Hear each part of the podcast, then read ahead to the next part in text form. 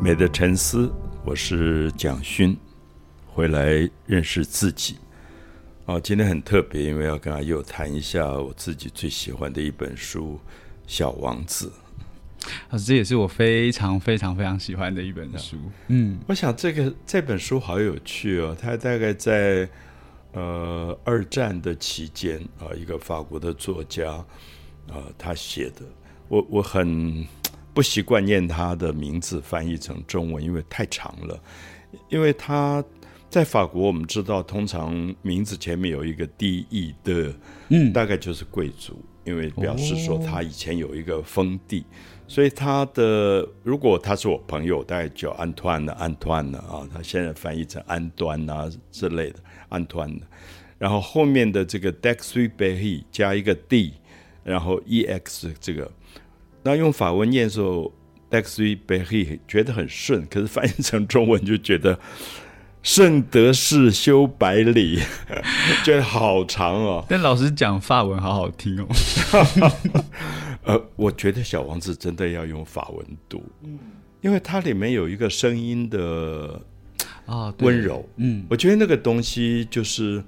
你会发现，通常我们读一本书都是作者用文字书写。可是，其实我觉得好的书写里面是有有声音的。我常常在看这个蓝语呃达悟族的作家夏曼兰坡安的东西，我很喜欢他他的书写，冷海情深啊这这一类的东西。那他其实用汉字书写，等于是用外国语在书写，因为他们平常讲蓝语的达悟族的话，所以他试图要把。达悟族的语言转成汉字的时候，我觉得里面有一种声音的迷人。对，有呃，而且他可能如果是，就像比如说有时候读翻译文学的时候，翻成中文，其实他有会觉得读起来会有点不是那么顺畅，就好像他有一些原意会有点落掉的感觉。所以这个我不晓得会不会很很矛盾，因为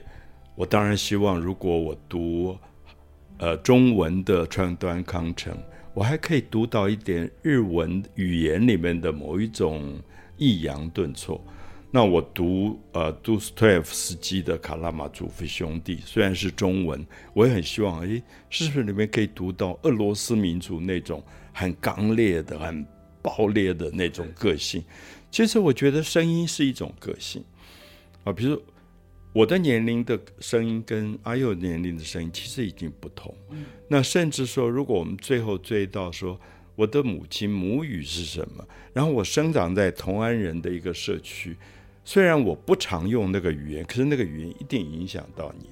或者阿佑如果有自己的特殊的父母的母语的背景，他很奇怪，他多多少就会影响到这个音调。就在语言学上，他们常常会。呃，听一个人讲英文，比如说，可是知道他英文不是他的母语，他英文之外还有一个母语，所以如果是法国人讲英文，意大利讲英文，他其实有一种腔调是不同的。嗯，那所以我我记得很有趣，就小王子当时在台湾出版的时候，大概是大学，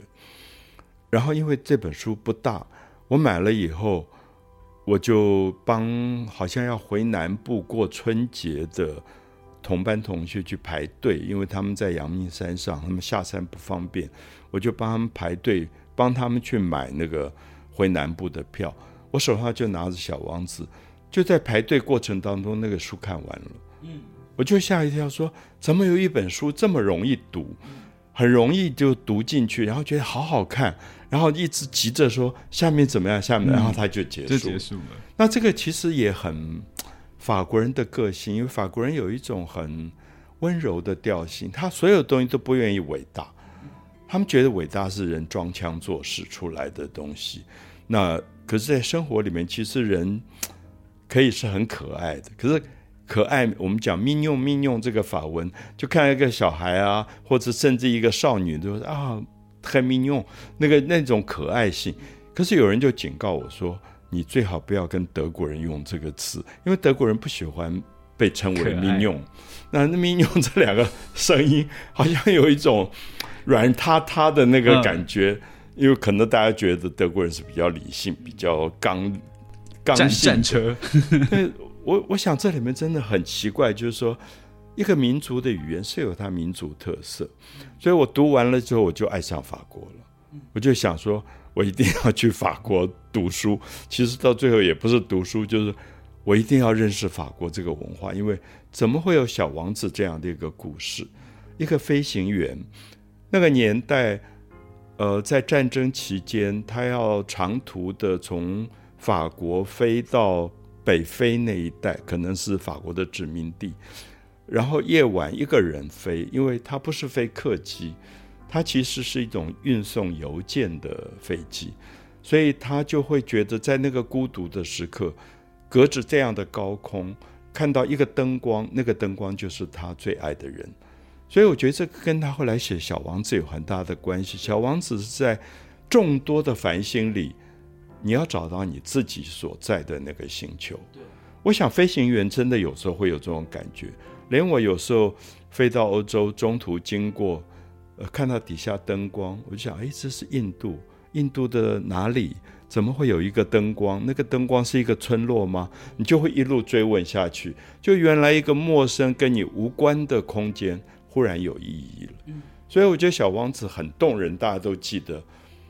让我觉得我要去法国，我要去一个可以让我在夏天夜晚看到满天繁星的时候，我可以认出其中有一颗上面有我爱的玫瑰的。我觉得那个是完全法国人的。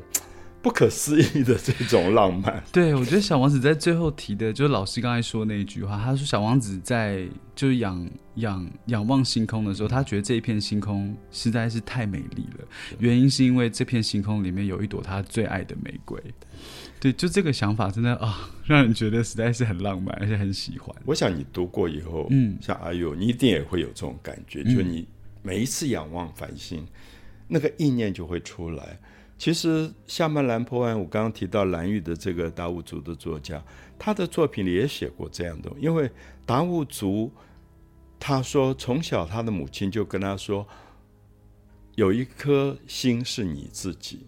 说天上那么多的繁星，可是有一个是你自己。然后他也好像谈到说，这个族群认为天上有一颗星陨落，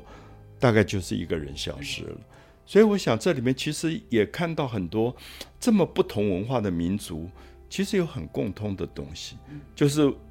远古远古的人类在仰望星空的时候，究竟在里面看到了什么？那如果太过理性的人，他就只有分析说啊，那个是天文学上的一个星。可是 Sandex 与贝希不是，他是觉得。那个星对他个人是有这么大的意义的，所以你记得小说里也有一个发现了新的行星的一个土耳其对土耳其人，对我觉得那段好好笑。对他一开始其实有发表过，就是他先找到了 B 一 B 六一二，就小王子的行星，然后因为穿的破破烂烂，所以没有人相信他。但在过了就是好几年之后，他换上了很漂亮的服装，再发表的时候，大家就相信了。那其实不只是穿的破破烂烂，是说。他穿的是土耳其的民族服装啊，所以在一个国际性的学术会议上，别人觉得你就是次等的。我觉得法国的文化真是了不起，虽然法国当时到处殖民很多的国家，可是我觉得法国文化的历史当中，他们一直在对抗这个东西。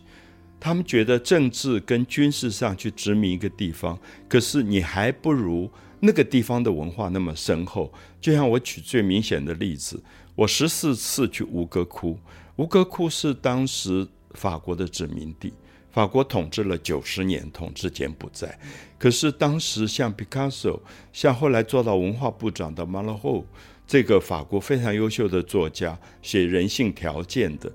他就告诉大家说：“你知道那个哲野拔摩七世的头像是多么伟大的文化。”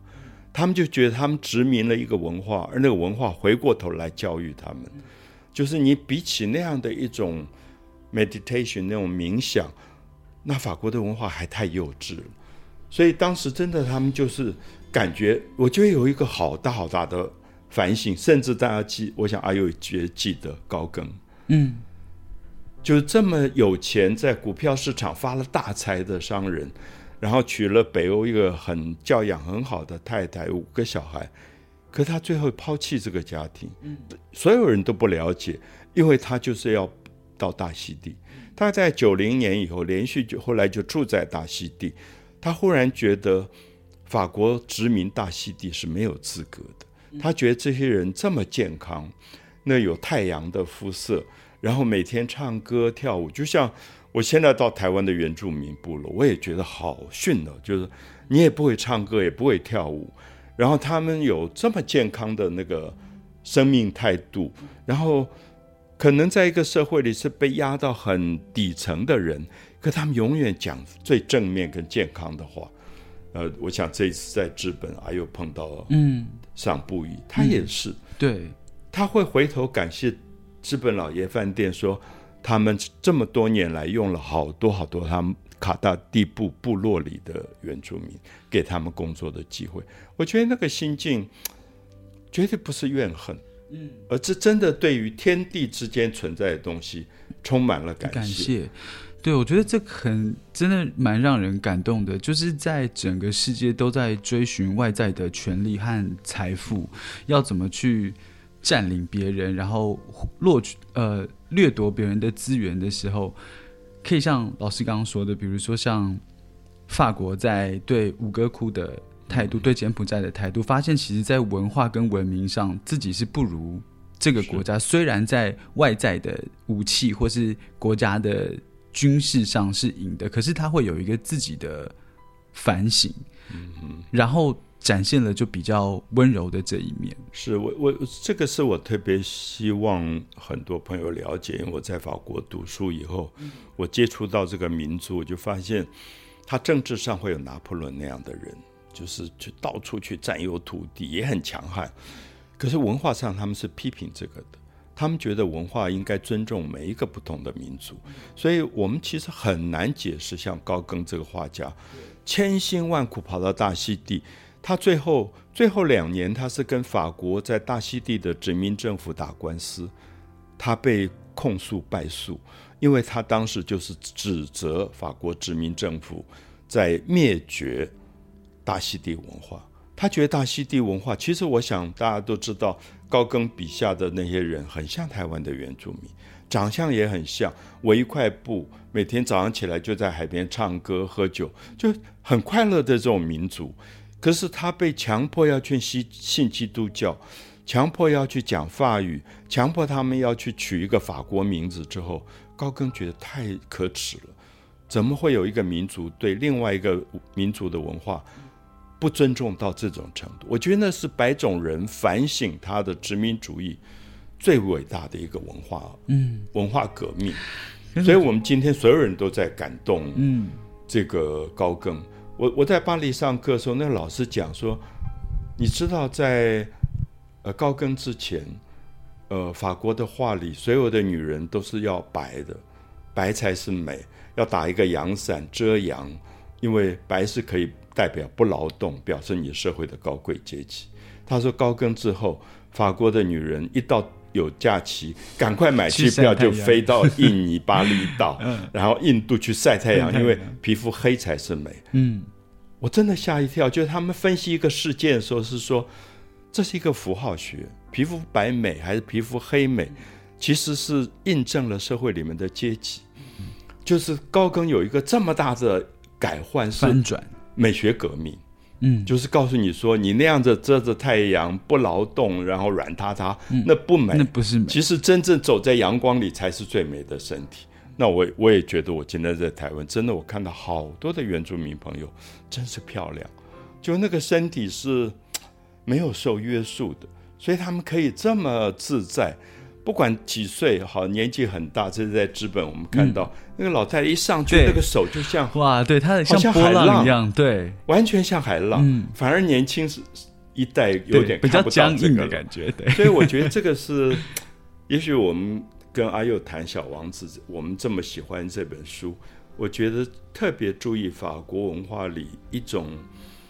不同于世俗的。或者打破世俗概念的一些观点，包括说为什么国际会议上一定要穿西装打领带？为什么一个土耳其人不能穿他的民族服装去做他的报告？为什么一个大人，一个小孩跟他形容了半天那个房子多美，上面都是爬墙虎，有很多的蔷薇。那个大人回答说：“他多少钱？一瓶多少钱？”我想 s a n d e x b e h 这个作者提出来的问题，今天还是存在。就是大人跟孩子的沟通，或者大人跟有梦想跟没有梦想人的沟通，永远还是在这种痛苦底下。对，我觉得这本书的文学真的很厉害，因为他用了很童趣，然后很温柔的方法，其实是在质疑这个世界，质疑这个世界为什么只注重金钱、注重财富、注重权力这种很外在、很表象的东西。因为他这本书《小王子》里面提到的最伟大的一句话，我觉得就是他说：“真正重要的东西，用眼睛是看不到的。”嗯，对，我们真的需要心灵。我想心灵去感觉，感觉到很多的东西。那美一旦变成语言叙述，其实已经少了很多东西。所以有人问我说：“怎么样去把美传达给大众？”我觉得其实就是把大众带到美的面前。那什么是美？台东的海这么美，那个海水，你坐在那边一个下午，你可以学到的东西，不会下雨。你去读一本书，嗯，所以我们的教育里从小应该要回到自然。一个孩子去凝视一朵花，学到的东西绝对不下于他后来在生物学里面分把这个花取名字归类。对，呃，我觉得它是不一样，因为美不是知识，美是第一次面对一件物件的发呆，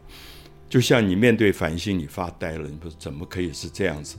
你面对春天的一朵花，你也会发呆，因为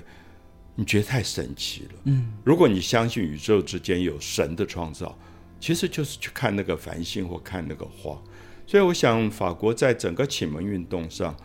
它最后也就带动了像。小王子这样的书的出现，就是回到一种非常素朴的个人的追求。即使开着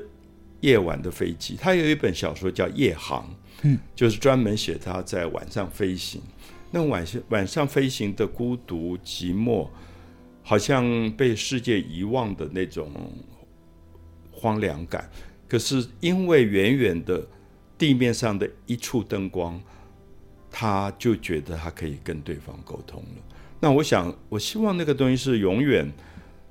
我们在长大的过程不要忘掉的东西，因为它是赤子之心。嗯，所以我想，《小王子》今天变成全世界的文学，它真的不是法国文学了，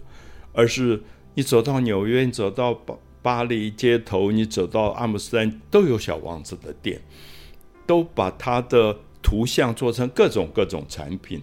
是我相信是因为《小王子》里面有一个东西说，如果你失去他，太可惜了。嗯，那个东西就是孩子的童心，嗯，孩子的那个童真、纯真。所以我想，我在读《小王子》的那个年龄，跟阿佑读的年龄，都是我们最珍贵的年龄，而且可能到现在，我们都还希望说，我没有丢失这个东西。啊，老师，我觉得这个就讲到一个我很不知道该怎么办的 问题，因为我觉得像呃小王子说他在仰望宇宙的时候，觉得星空这么美丽，是因为有一颗他最喜欢的玫瑰，或者是在中间他碰到的狐狸，然后产生的友情跟豢养的关系，不管从小王子或是狐狸的角度出发，我觉得其实，在人的。一辈子里面，我就讲我自己好了。其实我后来觉得，我会有几个比较迷恋的当下，可能我曾经跟某个人的感情特别好的当下，或者是我求学时期最开心的某个当下。在以前，好像会觉得我其实最怀念的是那个对方，或是当时的那个情况。但到最后，我其实有一点理解到，我其实最迷恋、最单溺其中的，可能是当下的对的自己。但是我就又很害怕，就是如果我喜欢的其实原来是那个当下的自己，那如果之后这个自己像刚才提到的纯真童真，一旦它不见了，就是或者是我在未来的时间里面我没有办法再找到那么纯粹的自己的时候，应该要怎么办？就会让人觉得有点害怕。害怕吗？我我好像也害怕过，可是我不晓得阿优会不会记得。即使前几天我们在日本，我想你晚上如果仰望天空的繁星，你相信里面有一颗星真的是自己。那我相信这个东西没有丢失。就是我们希望所有的朋友在读《小王子》这本书的同时，不要忘记晚上抬头看天上的星，而且要在那个心里。找到一朵玫瑰，而且找到你自己。那不管你几岁，不管你在什么样的心境底下，我相信那个是《小王子》的作者。哦，他后来消失了，到现在他的遗体也没有找到，大家不知道他到哪里去了。就他的飞机失踪了，好像连残骸都不见了。那这么多年来啊，已经过了大概八十年了。可是我们觉得。小王子既然到另外一个星球，那这个 Sandex b e h 大概也到了另外一个星球。那死亡到底是什么？也许死亡只是因为他到另外一个星球，有一天他又会回来。嗯，所以我到巴黎，我常常会去他们有一个以前翻译很不好叫忠烈祠，因为它里面并不是军人，嗯，它里面是伏尔泰。是卢梭，是所有在文化上对法国有过引领作用的人，沙特、卡缪，嗯他们的墓地。那里面有一块是墙上的空白，就是《三代克瑞贝小王子》的作者，因为他没有找到遗体，可是他们都相信他依然在那个星空之中。那我那次看到，我也很感动。后来我回回巴黎，我大概都会去那边鞠个躬，就觉得真的好神奇。这是我的好朋友，就是。圣德克瑞贝黑绝对不是你想象什么伟大作家，他也没有出来要跟你讲伟大理论。可是我相信这个书的作者永远是我们最好的朋友。那如果你爱小王子，你就把这个作者当成是最最亲近的朋友，可以跟他讲话啊，有点像狐狸跟他后来豢养的那个关系。我想我们可以多几次来谈这本书，因为里面好多角色都好有趣。比如说那个蛇，我都觉得好有趣。对，我希望最后我们也可以谈谈那条蛇。